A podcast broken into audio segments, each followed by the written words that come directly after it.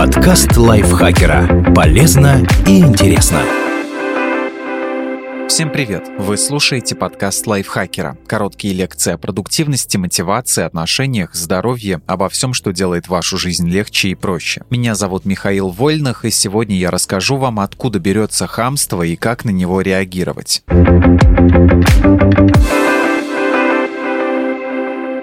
Что такое хамство?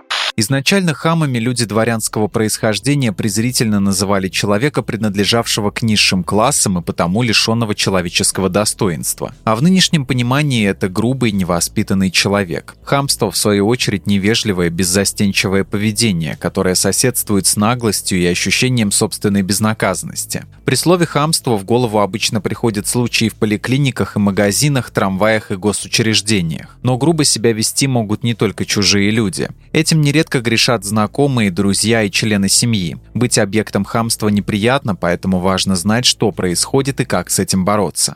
Почему люди хамят? Причины бывают разные, и здесь важно определиться, никто не святой. Вряд ли есть люди, которые ни разу не хамили кому-то. Просто для некоторых это разовая вспышка, за которую потом стыдно, а для других стиль жизни. Вот почему так происходит. Потому что выплескивают эмоции. Представьте, человек встал рано утром с температурой и поехал получать паспорт на другой конец города, потому что запись сегодня. Отсидел несколько часов в очереди, опоздал на работу, где на него сорвался начальник. И вот в трамвае на пути домой другой пассажир наступает нашему герою на ногу. В обычном состоянии он в ответ на извинения улыбнулся бы и сказал, что ничего страшного. Но сегодня он так плохо чувствует себя и физически, и морально, что вместо этого отвечает грубостью. Отвратительное самочувствие не оправдание, конечно, но единоразовое Одинаковая грубость не делает из человека хама-рецидивиста. Хотя бывают и другие персонажи, которые тоже срывают на других свое плохое настроение. Но тут дело не в том, что чаша их терпения переполнена и они не сдержались. Просто они не стараются контролировать себя и любое свое недовольство тут же сливают на окружающих, потому что считают себя вправе это делать потому что самоутверждаются за счет других. В определении хамства есть слово «безнаказанность», и оно важно. Часто люди хамят, пытаясь подчеркнуть иерархию. Например, набившая оскомину фраза «что вы хотите, вас много, а я одна» возможно только в ситуации, когда человек видит других в роли зависимых просителей, а себя в роли распределителя благ. Учитель в школе может хамить ребенку, потому что считается, что тот не должен отвечать взрослому симметрично. Человек таким образом просто подчеркивает собственную значимость. «Я все могу, и что вы мне сделаете?» Делаете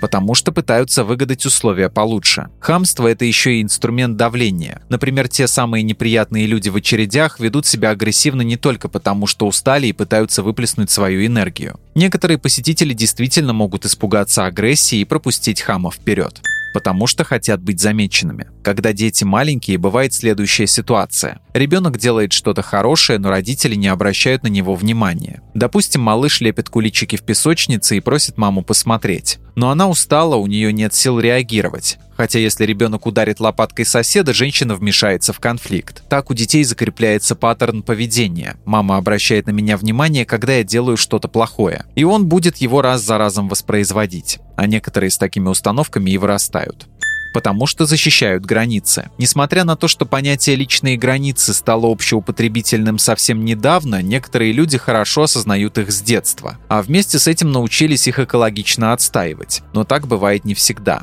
Иногда, если человек только встал на защиту личных границ, он просто не знает, как реагировать на их нарушение. И тогда отвечает хамством.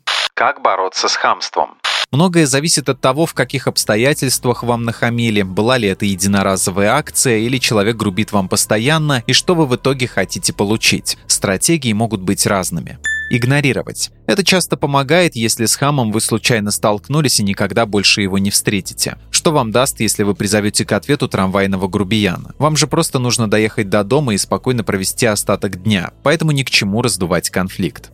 Обратиться к авторитетам. Совсем другое дело, если вы сталкиваетесь с хамством, допустим, на работе, или вам грубит сотрудник какого-то учреждения. Это недопустимое поведение, которое мешает вам быть эффективным либо добиться своих целей. Более того, оказывать вам услуги, например, в госорганизации или магазине, не одолжение со стороны работника, а его обязанность. В этом случае можно обратиться к вышестоящему звену, к вашему начальнику или менеджеру магазина. Напишите жалобу в жалобную книгу. Реагировать здесь стоит не только потому, что с вами плохо обошлись. Это в целом неприемлемое поведение, и активным противодействием вы защищаете не только себя.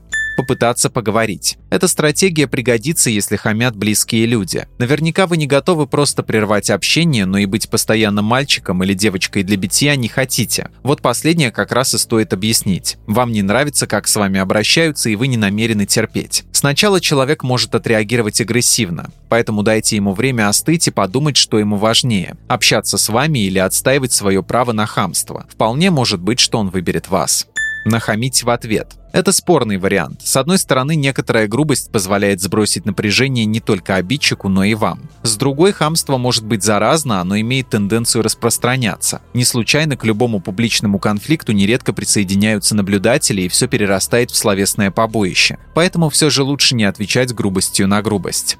Прекратить общение. Если ничего не помогает, то часто это единственный способ вернуть себе душевный комфорт. Иногда может показаться, но просто это человек такой, чего стоит потерпеть. Но любые отношения должны быть спокойными и приносить радость, и не давать ощущения, будто вы переплываете ров с крокодилами и не знаете, когда вас куснут за бочок. Благодарим Наталью Копылову за эту статью. Подписывайтесь на подкаст Лайфхакера на всех платформах, чтобы не пропустить новые эпизоды. А еще слушайте наш подкаст про кино «Смотритель». В новом сезоне мы обсуждаем околокиношные темы. Говорим про влияние конкретных фильмов на нашу жизнь, обсуждаем споры вокруг популярных сериалов и многое другое. На этом я с вами прощаюсь. Пока. Подкаст Лайфхакера. Полезно и интересно.